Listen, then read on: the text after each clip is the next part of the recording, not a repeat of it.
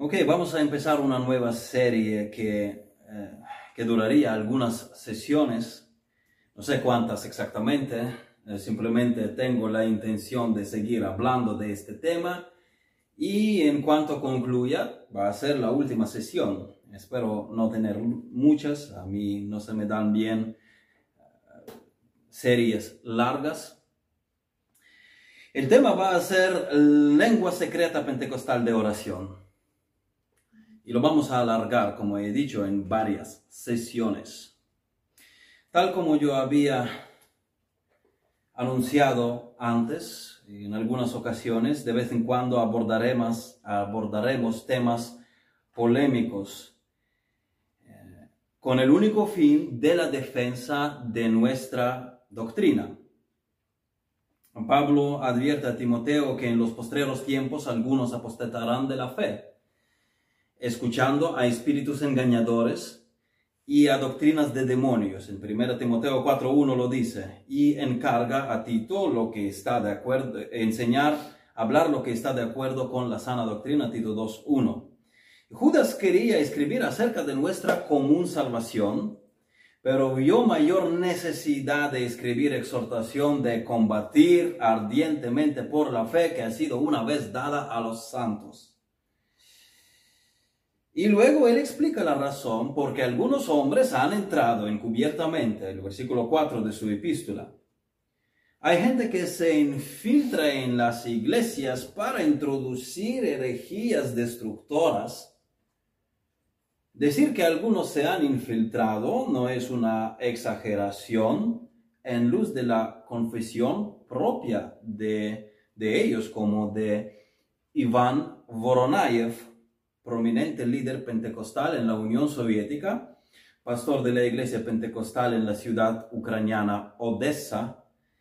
Eh, él decía, y escuchen lo que él decía o escribía, Voronayev, dice, el lector preguntará, ¿quiénes son estos sacudidores? ¿A quién se refieren los bautistas con ellos?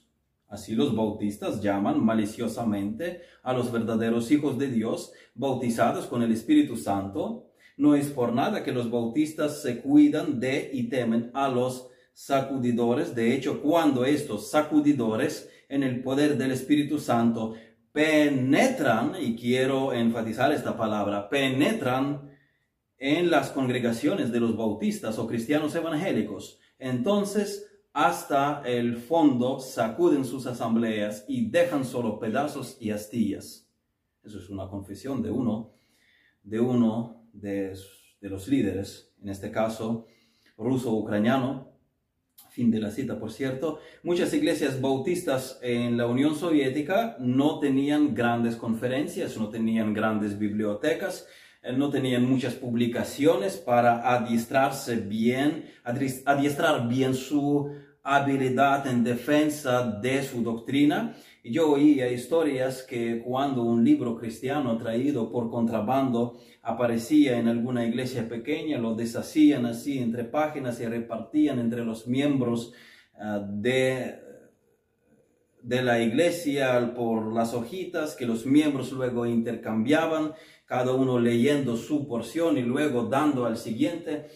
En estas circunstancias era más fácil que algún líder con algo de carisma, con buena oratoria, con tergiversación de las escrituras, ganase confianza de los creyentes simples, como era mi abuelo que, que era 20 años miembro de una iglesia, era un miembro fiel de la misma, y era un cristiano, un hombre nacido de nuevo, pero no sabía a qué confesión pertenecía su iglesia evangélica, sabiendo solo que él era salvo por gracia, por medio de la fe en Jesucristo y que él tenía que caminar en fe, agradando a Dios y predicando el Evangelio. Y en mi país, hace décadas, los pentecostales han seducido a muchos cristianos de las iglesias bautistas particularmente, ofreciéndoles una vida más alta espiritualmente hablando. Y esto puede pasar. Apóstol Pablo, indignado por el extravío de los Gálatas, hacia el falso evangelio de las obras, dice, oh Gálatas insensatos, ¿quién os fascinó para no obedecer a la verdad? Gálatas 3.1. Esto puede ocurrir. Hay gente que fascina a los que seguían antes la verdad. Y me acuerdo así a un señor que se había convertido a Cristo en nuestra iglesia bautista en Kiev, pero conoció una iglesia, un ministerio cuyo pastor era de Corea, de Corea del Sur, supongo. Y eh, en esta iglesia enseñaban que el cristiano ya no debe arrepentirse en su andar diario porque todos sus pecados son perdonados. Lo vi una vez a este señor en la calle repartiendo folletos y entablamos una conversación, aquel que se había convertido en nuestra iglesia, pero luego fue eh, involucrado en aquel otro ministerio. Y él, en la calle, cuando lo vi, él me estuvo presionando bastante agresivamente, levantando la voz, como desesperándose en sus explicaciones, que si nos arrepentimos de los deslices que cometemos estando ya en fe, con eso queremos decir que no somos salvos, porque el cristiano, todo su pecado es perdonado y es por eso que no debe arrepentirse ya hasta, hasta su encuentro con Cristo. Él confunde los conceptos y se le olvidó que a las iglesias en Apocalipsis el Señor las llama al arrepentimiento. Son iglesias, no son incrédulos. Eh, pero lo que quiero matizar es que él era una persona diferente al, eh, hermano calmado al que yo había conocido cuando él estaba en nuestra iglesia todavía. Y me pregunté, eh, ¿qué le pasó? ¿Quién le fascinó? Así que esto sucede y los creyentes pueden quedar fascinados, si no por una falsa doctrina directamente, bien al inicio por la personalidad de un falso maestro. Eh, Pablo lo preveía para la iglesia de Éfeso cuando dijo a los ancianos de la iglesia, en Hechos capítulo 20, versículos de 28 a 31, dice, por tanto, mirad por vosotros y por todo el rebaño en que el Espíritu Santo os ha puesto por obispos para apacentar la iglesia del Señor, la cual él ganó por su propia sangre, porque yo sé que después de mi partida entrarán en medio de vosotros lobos rapaces, que no perdonarán al rebaño. Y de vosotros mismos se levantarán hombres que hablan cosas perversas para arrastrar tras sí a los discípulos. Por tanto, velad, acordándoos que por tres años de noche y de día no he cesado de amonestar con lágrimas a cada uno. Tenemos que proteger a la iglesia de Jesucristo. Eh, tenemos que amonestar a cada uno como Pablo, día y noche, y mirando por uno mismo primero y por el rebaño en que el Espíritu Santo me ha puesto por obispo. Y uno de los campos de la batalla por la pureza de doctrina es errores pentecostales. Muchos de ellos son cristianos regenerados y creyentes ejemplares, pero con errores doctrinales. Los corintios eh, tenían creencias equivocadas sobre la resurrección y en el campo de lenguas daban la bienvenida a prácticas paganas. Pero Pablo los corrige, eh, no les deja sin corrección, ni tampoco dice eh, que ya no son iglesia. Les reconduce y les sigue tratando como iglesia de Jesucristo y hay muy buenos cristianos pentecostales. Eh, con sus errores doctrinales, sí, eh, como otros buenos cristianos, con los suyos.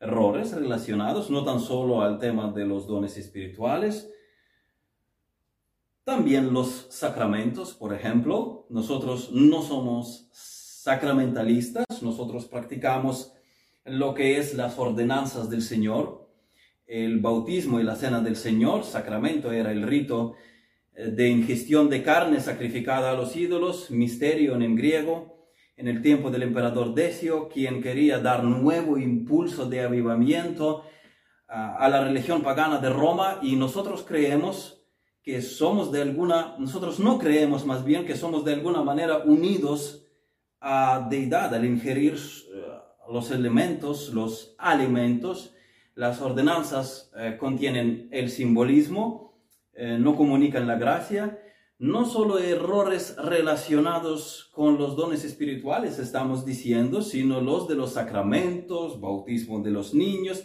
perspectiva precristiana de la sociedad sacral, eh, que la religión debe ser fusionada con el Estado.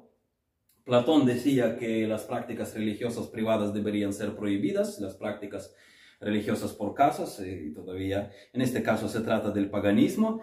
La iglesia neotestamentaria eh, hizo una ruptura del orden establecido durante siglos al desvincular su vida religiosa del Estado, pero con el cambio constantiniano, cuando el cristianismo se convirtió en la religión oficial del imperio, la iglesia estatal quiso volver al modelo sacral precristiano, la iglesia católica romana sobre todo, y sin excluir las iglesias reformadas, como un predicador holandés, creo que era Bogerman su apellido, y este ejemplo lo menciono para destacar la inconsistencia de la mentalidad sacralista con las enseñanzas del Nuevo Testamento, sin mencionar casos de persecución más severa.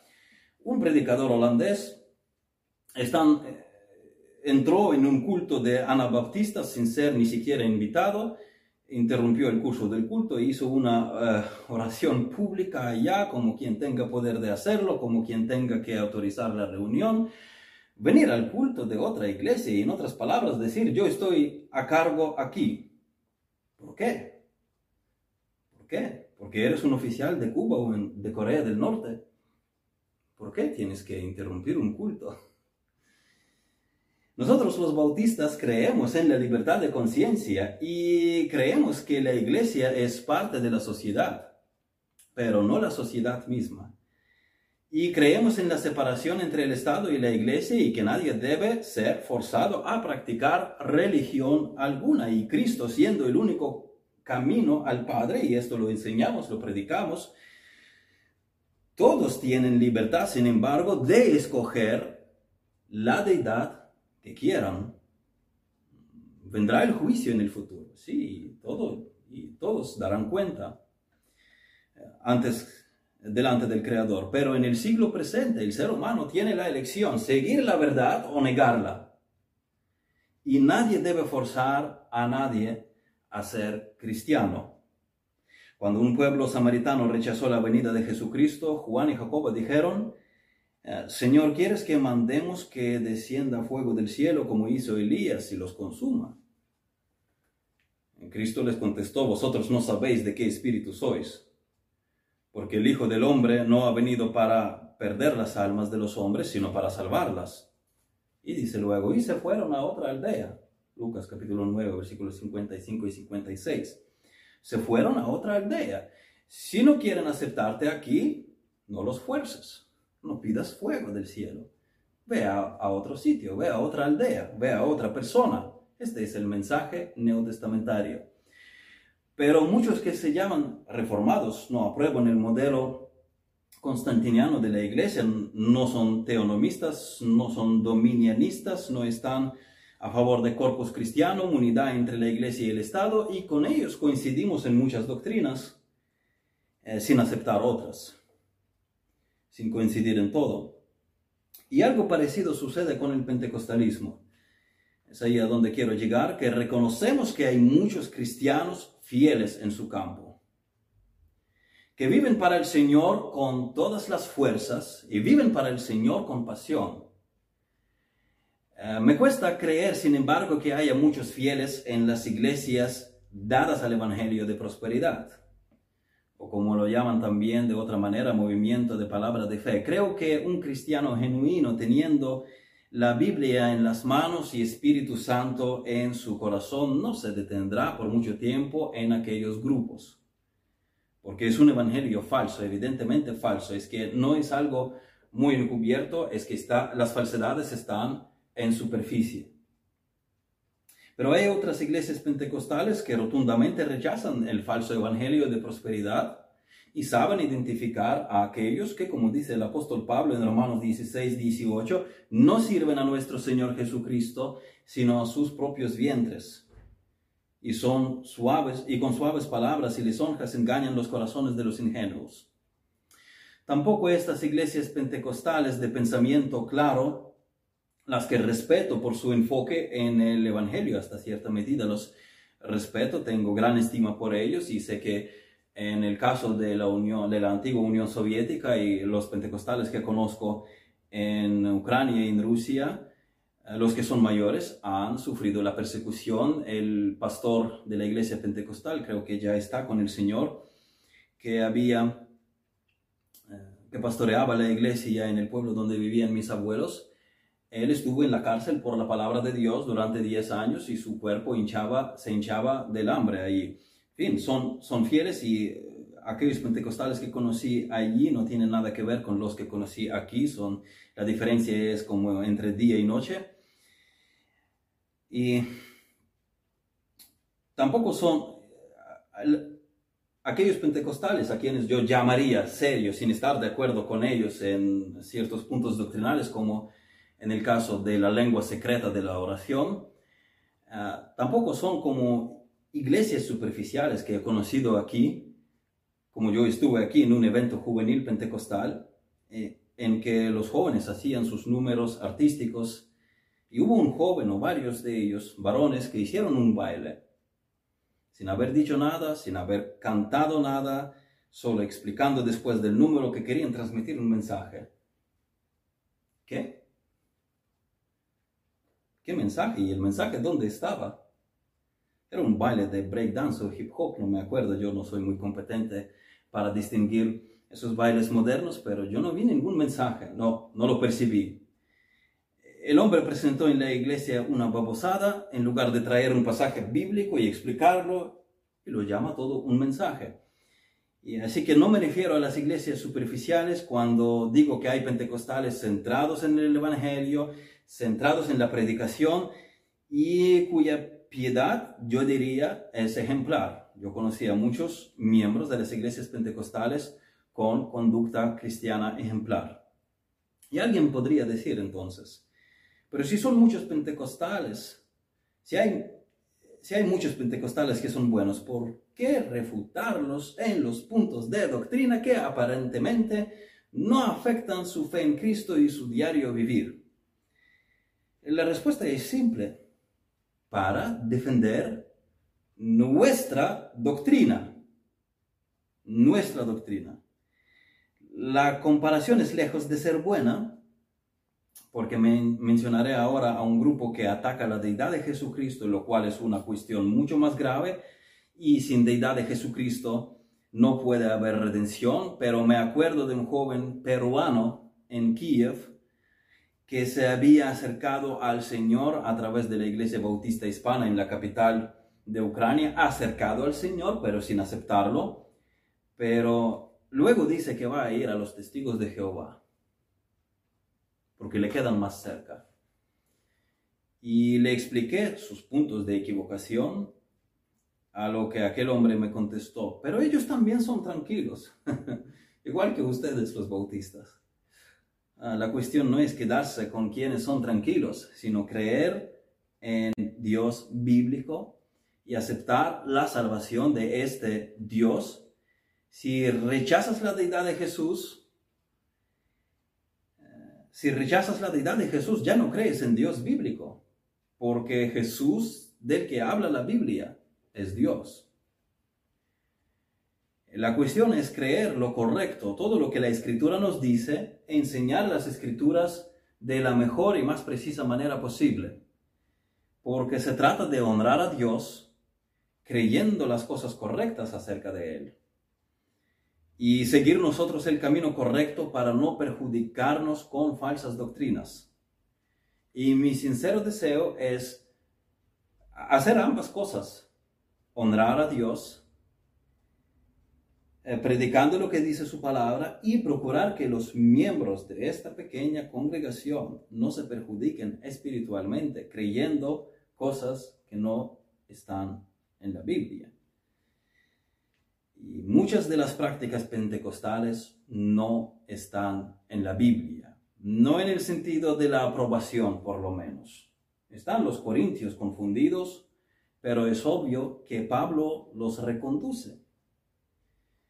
Y el prejuicio no es igual en todos.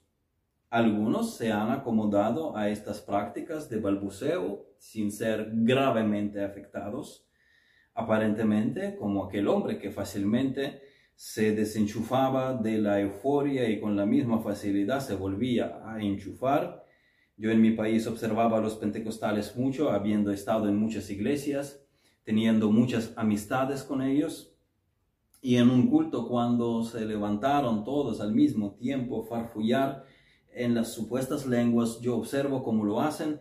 Y a un hombre sobresaliente entre ellos, que uno de los más ruidosos, que muy alto gritaba algo como y, y se le acercó su pequeño hijo y le tira del pantalón, le quiere decir algo. Y aquel muy emocionado, pero fácilmente así, a ver, ¿qué quieres? Ajá, ah, así, pues esto es así, tal y tal. Y, y el niño marchó y aquel otra vez entró en un trance muy eh, muy apasionada, fácilmente se desenchufa y fácilmente vuelve a entrar. Algunos adoptaron esta práctica con naturalidad, sin ser ni mejores ni peores por ello. Lo, lo hacen y ya, y no les, aparentemente no les afecta mucho. Pero a otros les afecta gravemente, como llegar a creer y cometer ridiculeces eh, yo pondré ejemplo de una de las implicaciones más graves del simplemente estar entretenido por balbuceo sin mayores efectos, una implicación que afecta la andadura diaria con Cristo. Es una implicación que tiene que ver en general con la tendencia de los miembros adherentes, de las iglesias adherentes del movimiento pentecostal, no lenguas específicamente, la Biblia enseña que los creyentes en Jesucristo son separados para Dios, para el uso santo de Dios. Somos santificados posicionalmente y a lo largo de nuestra vida en fe tenemos que dedicarnos a la santificación progresiva o santificación experimental, siendo por experiencia lo que nuestra posición en Cristo nos define. Primera Tesalonicenses 4:7 dice, pues no nos ha llamado Dios a inmundicia, sino a santificación. Para eso hay que dedicarse a las disciplinas en la vida cristiana que Dios nos ordenó para progresar en nuestra semejanza a la santa imagen de Jesucristo. Disciplinas como el estudio de la palabra de Dios, la oración, servir en la iglesia local y tenemos que obedecer a la palabra de Dios que estudiamos. Es nuestra responsabilidad. Estas cosas no suceden automáticamente. Hay poder de Dios que opera en nosotros. En Filipenses 2.13 dice, porque Dios es el que en vosotros produce así el querer como el hacer, por su buena voluntad. Pero hay nuestra responsabilidad, por tanto, amados míos, como siempre habéis obedecido, no como en mi presencia solamente, sino mucho más ahora en mi ausencia, ocupados en vuestra salvación con temor y temblor, Filipenses 2.12, un versículo antes, somos libres de la autoridad del pecado y tenemos y podemos, tenemos poder para resistir al pecado. Es nuestro deber, como seguidores de Jesucristo, llegar a ser cada vez más santos, más maduros en fe, santificados, crecer en la gracia y el conocimiento de nuestro Señor y Salvador Jesucristo. Que todas estas expresiones ah, describen el, mismo proceso, la santificación. Romanos 6, 19 dice, hablo como humano por vuestra humana debilidad, que así como para iniquidad presentasteis vuestros miembros para servir a la inmundicia y a la iniquidad, así ahora para santificación presentad vuestros miembros para servir a la justicia. Ustedes presenten a ustedes mismos, sus miembros, esos cuerpos en los que ustedes viven, con los que oyen, hablan, caminan, ven. Presenten todo esto para servir ahora a la santidad, a Dios. Pero ¿qué sucede con muchos pentecostales? O más eso sería típico de los neopentecostales están tan convencidos de que el problema de su pecado tiene que ver más con la actividad demoníaca que con el pecado que está en nuestros corazones, de los que Cristo dijo en Marcos 7, versículos 20 a 23, porque de dentro del corazón de los hombres salen los malos pensamientos, los adulterios, las fornicaciones, los homicidios, los hurtos, las avaricias, las maldades, el engaño, la lascivia, la envidia, la maledicencia, la soberbia, la insensatez, todas estas maldades de dentro salen y contaminan al hombre. Eh, ya tenemos el pecado dentro, no necesitamos que alguien nos lo traiga, traiga y, lo coloque ahí. Ah, Satanás nos tienta, sí, y por supuesto que sí, es peligroso, es terrible, pero lo que Satanás tiene en nosotros es un aliado, que es nuestro pecado. Y es nuestra responsabilidad de, rechazar sus ataques. La tentación funciona así, que hay algo afuera que busca enganchar lo que tenemos dentro, el mal que tenemos dentro. Cuando se establece esta conexión, es ahí cuando caemos en tentación. Entonces, procúrate de quitar la tentación desde su, desde su primera aparición, no, no permitiendo que enganche tu corazón, que es traicionero, es pecaminoso, y es ahí donde, donde tu condición, mi condición es más peligrosa, porque una vez cuando ya mi corazón está involucrado ahí, ahí uno mismo lo quiere. Entonces uno tiene que ah, ser radical, brusco con las tentaciones. Y esto los lleva a que se quiten la responsabilidad. Estamos hablando de los de aquellos pentecostales que dicen, bueno, el problema de mi pecado es demonio. Entonces esto los lleva a que se quiten la responsabilidad de gradualmente obedecer paso a paso a la palabra de Dios, de trabajar en sus caracteres. Porque si el pecado en mi vida es el problema del demonio, no el mío, lo único que necesito es un culto de liberación de un profesional ambulante especializado en echar fuera los demonios de diversos pecados. Esos son trapalladas que impiden a crecer. El conectarse a una agitación emocional colectiva te puede elevar por un tiempo y mantener entusiasmado, pero el problema de tu carácter no desapareció. Y porque no lo has trabajado aplicando la palabra de Dios en situaciones concretas haciendo la palabra de Dios tu convicción y perseverando en la obediencia hasta convertir el mismo acto de la obediencia a la palabra de Dios, convertirlo en un hábito constante y finalmente en el carácter maduro. Pero muchos ofrecen atajos. Mortificar el pecado es difícil. Negar el yo no quiero. Dame un tembleque en el cuerpo que es más fácil, que es que sea parte del demonio y el caso resuelto. Eso es colarse. Dame más fácil. Que, que como en la Unión Soviética, eh, cuando había escasez de productos, y entonces la gente formaba largas colas para la tienda, para comprar algo, a ver qué queda. Entraban sin saber lo que, lo que podría ahí quedarse. Y, y, bueno, pues por la puerta trasera podría salir un carnicero y decir, mira, cinco rublos y te hago pasar sin cola. Compras primero. Pues estos semejantes atajos pero en el área espiritual se ofrecen en estas iglesias que dicen, mira, eso es fácil.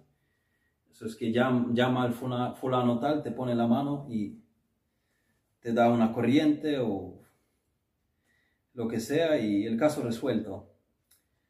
No, ¿para qué tanta mortificación, santificación, negación de yo de uno? Así, pero así no funciona.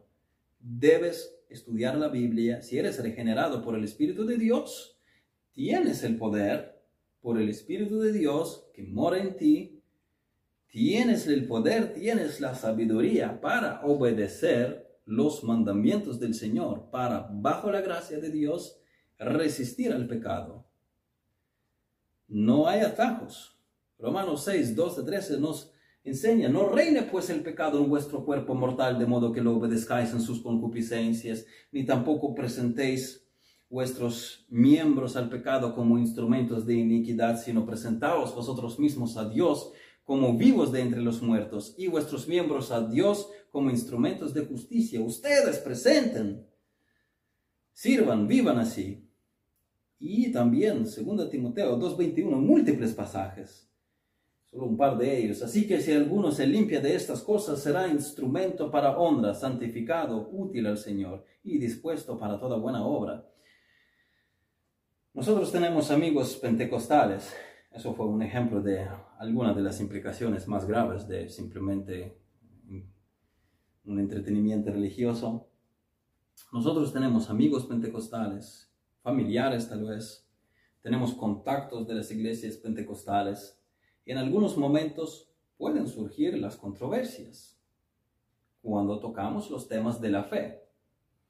Estos temas específicamente.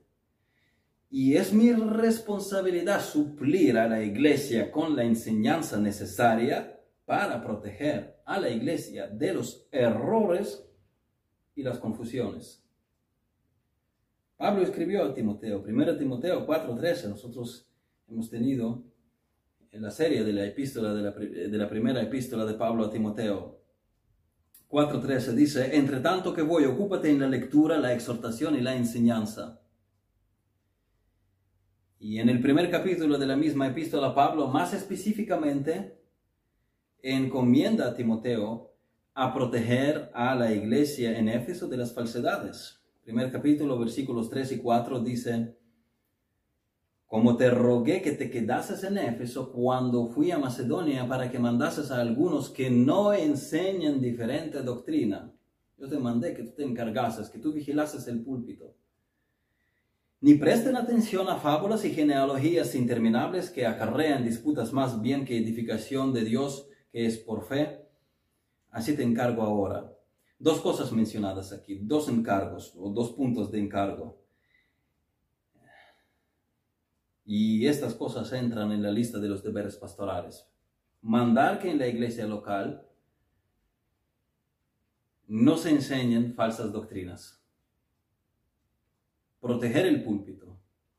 Y mandar a la congregación a no prestar atención a las doctrinas falsas. Aunque el púlpito en la iglesia esté libre de las herejías, un pastor no puede impedir que los miembros de la iglesia por privado se contaminen. Hoy hay internet, hay, hay YouTube, hay aplicaciones y, artículos, bueno, en fin. Por eso el deber del ministerio del Evangelio, eh, del ministro del Evangelio, no es solo no permitir que las falsedades eh, se difundan en la asamblea local, sino también advertir al rebaño de la existencia y de la peligrosidad de ciertas doctrinas. Eso es lo que estamos haciendo ahora mismo, es proteger la iglesia local. No es para meterse con la gente personalmente. El objetivo es exponer el error a la luz de la palabra. Todo lo que hacemos debe ser mandado por la palabra escrita de Dios. Si algo no es bíblico, no debemos practicarlo. En todo tenemos que regirnos por la palabra escrita de Dios. Y si algo no es bíblico, nos alejamos. Como iglesia nos alejamos de esto. No lo practicamos. La adoración debe ser en espíritu y en verdad. En espíritu es la actitud de nuestro corazón regenerado. Y es en verdad, es regida por la palabra escrita de Dios. Si decimos que lo que practicamos es el don que viene de Dios, entonces debe ser así si vamos a practicarlo. Debe haber evidencia bíblica que esto viene de Dios. Si lo que se practica no es un don bíblico, si tú no lo encuentras en las escrituras, entonces no se debe practicar. Esa es mi idea en esta serie, que la lengua secreta pentecostal bíblicamente no es ningún don del Espíritu Santo. Esto no debe ser practicado en la iglesia. Es más, si en las iglesias pentecostales se practicase el don verdadero de lenguas, el don de idiomas, eso es lo que es el don de lenguas, el don de idiomas. Si lo tuviesen de verdad, aunque hasta ahora yo no vi a nadie hablar en idiomas, así como los apóstoles en el día de Pentecostés hablaban en lenguas reales las maravillas de Dios. Pero estamos diciendo, si las iglesias practicasen el don de lenguas de verdad, vamos a imaginar que en las iglesias pentecostales se habla en idiomas, no las sílabas incoherentes. Hipotéticamente, ellos de pronto hablan idiomas, inglés, alemán, italiano, francés, ruso, eh, ucraniano, holandés, árabe, japonés, griego, romano, checo y así sucesivamente. Aún así, imaginándonos tal cosa inexistente, en nuestros círculos por lo menos, en el mío por lo menos, aún así, tal como ellos practican lo que practican, esto no lo podríamos llamar adoración en espíritu y en verdad porque se infringe abiertamente la palabra de Dios. Para empezar, hablar en lenguas debe edificar a la iglesia. 1 Corintios 14, versículos 26, 28, que hay pues, hermanos, cuando os reunís, cada uno de vosotros tiene salmo, tiene doctrina, tiene lengua, tiene revelación, tiene interpretación, hágase todo para edificación. Si habla alguno en lengua extraña, sea esto por dos o a lo más tres y por turno, y uno interprete. Y si no hay intérprete, calle en la iglesia. Y hable para sí mismo y para Dios. Si no hay interpretación, no hay edificación en la iglesia. Si nadie entiende qué has dicho, ¿qué edificación tienen los demás? Yo ahora puedo hablar en ruso o ucraniano, muchos de ustedes sabrán lo que he dicho. Я сейчас могу говорить на русском или украинском языке, многие из вас поймут, что я сказал. Ahora simplemente repetí mis últimas palabras en ruso. Y 1 Corintios 14, 4 dice, el que habla en lengua extraña a sí mismo se edifica, pero el que profetiza edifica a la iglesia. Eso es el punto. Para eso son los dones espirituales, para edificar a la iglesia. Y en el pasaje anterior habíamos leído, hágase todo para edificación, 1 Corintios 14, 26. Y también en versículo 12 dice, así también vosotros, pues que anheláis dones espirituales, procurad abundar en ellos para edificación de la iglesia. Una lengua extraña no edifica a la iglesia. Y Pablo dice, hacer solo cosas que edifican a la iglesia. Él dice, versículo 4, él decía, el que habla en lengua extraña a sí mismo se edifica, pero el que profetiza edifica a la iglesia. Es decir, que la iglesia oyendo hablar una lengua extraña no está edificada. Y luego Pablo en otros pasajes del mismo capítulo dice, entonces hágase aquello que edifica la iglesia. Entonces, ¿qué es lo que sigue de esto? No hables lengua extraña en la iglesia. Calla si nadie te entiende. Por cierto, lengua extraña en 1 Corintios, lengua eh, extraña en 1 Corintios es, no es un idioma real. Pablo habla en este capítulo del don verdadero de lenguas y en el original se usa para esto la palabra correspondiente en, plural. Y por otro lado, en este mismo capítulo, Pablo habla de la práctica pagana de balbuceo, usando para eso la palabra glosa, lengua, idioma, en singular, sin artículo. Los traductores han percatado esto y añadieron la palabra extraña, lengua extraña. Extraña no está en original, en el versículo 4. Es una lengua, eh, ¿quién sabe de quién es? Nadie sabe, nadie entiende. La traducción inglesa del rey Jacobo lo pone incluso mejor. He that speaketh in an unknown tongue, unknown, desconocido. En lengua desconocida, nadie la conoce. Eso es una lengua extática de las prácticas paganas de las que Cristo advertía cuando enseñaba a sus discípulos a orar. Entonces en Corinto, y nosotros en esta serie ahondaremos más en el 1 Corintios 14, porque ahora es una clase introductoria. Yo espero no alargar mucho y creo que una o dos ya va a ser suficiente, pero vamos a centrarnos nuevamente en 1 Corintios 14. Entonces en Corinto había algunos que abusaban del don verdadero de lenguas. Es cuando Pablo habla de lenguas en plural, hay lenguas. Y lo usaban indebidamente. Esto era señal para el incrédulo, no para, no para presumir. Miren qué espiritual soy, miren lo que tengo. Pero otros se lavan cuando veían estos que tenían verdadero don de lenguas y lo mal usaban, otros se lavan y decían, no somos peores. Cosa que era muy típica para la iglesia en Corinto, la jactancia, la búsqueda de preeminencia. El problema era que no tenían este don. Unos tenían, otros no.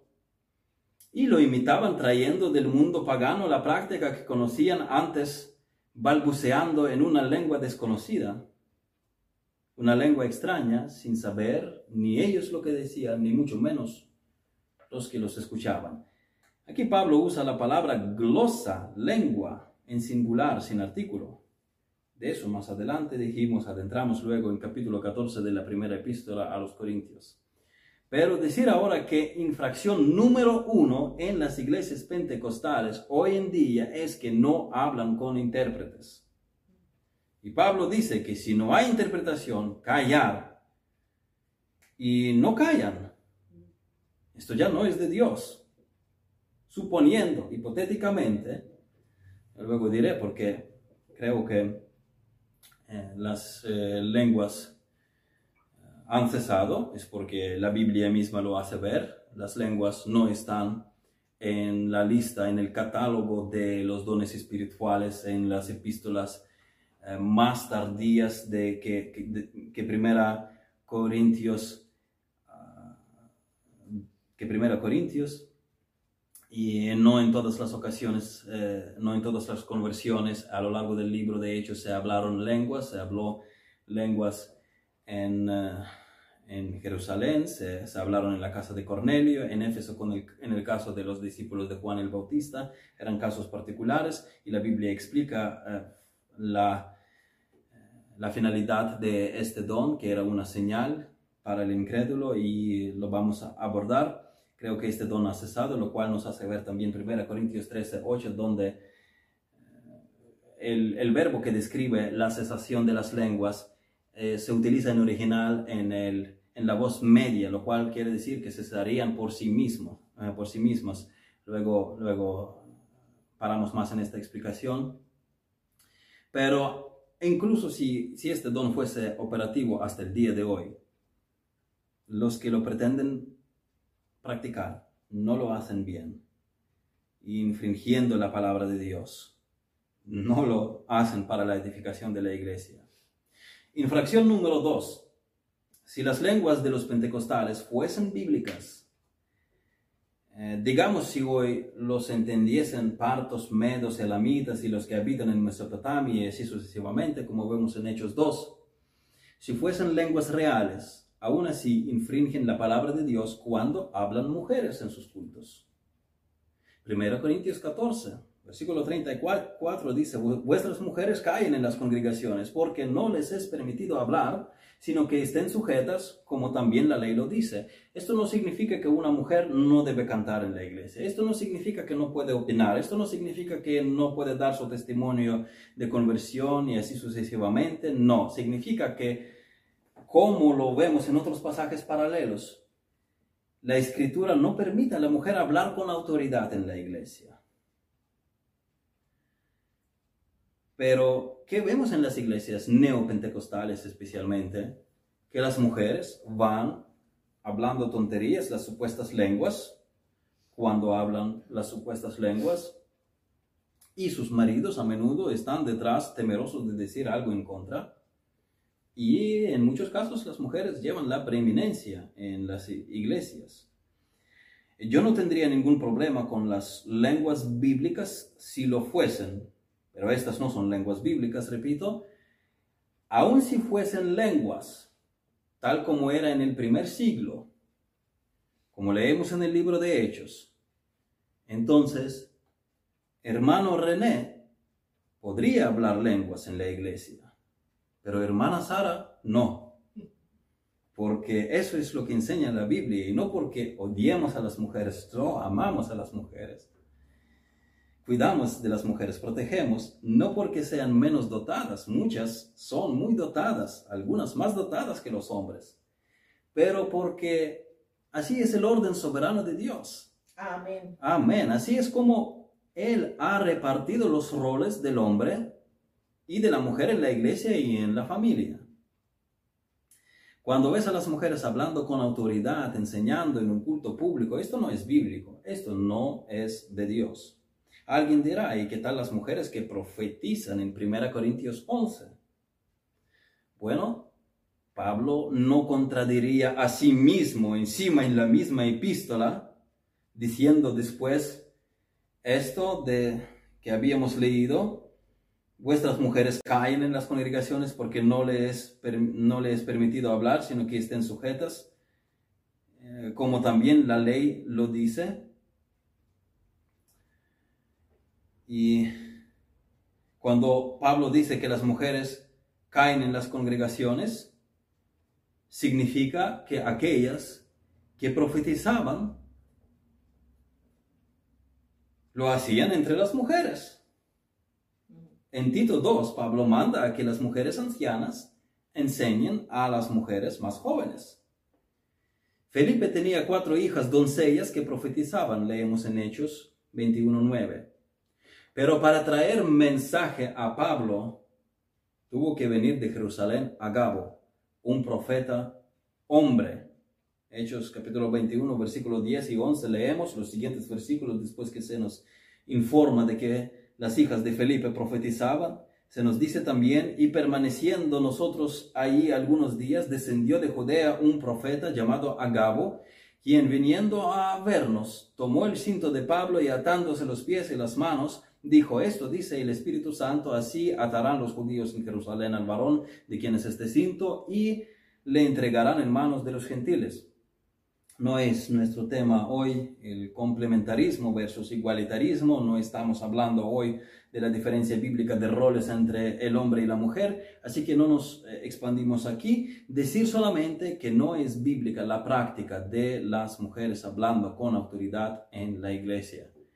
Es una rebelión contra el orden de Dios. El pentecostalismo promueve la rebelión contra el orden bíblico y me voy a hacer voy a hacer algunas referencias en las próximas sesiones que el movimiento pentecostal fue hasta gran medida impulsado por, eh, por las mujeres, que tenían gran influencia sobre los hombres que estuvieron al frente, pero en muchas ocasiones eh, las eh, mujeres fueron las primeras que hablaban las supuestas lenguas. Creo que Agnes Osman se llamaba la mujer, no me acuerdo ahora exactamente su nombre y pueden consultar eh, la mujer que estaba también involucrada en el colegio bíblico de Topica o Topeka, leeríamos en español en Kansas, el colegio bíblico en que, en que estaba Charles Parham, uno de los fundadores del pentecostalismo, y William Seymour, el que, el que estuvo al frente del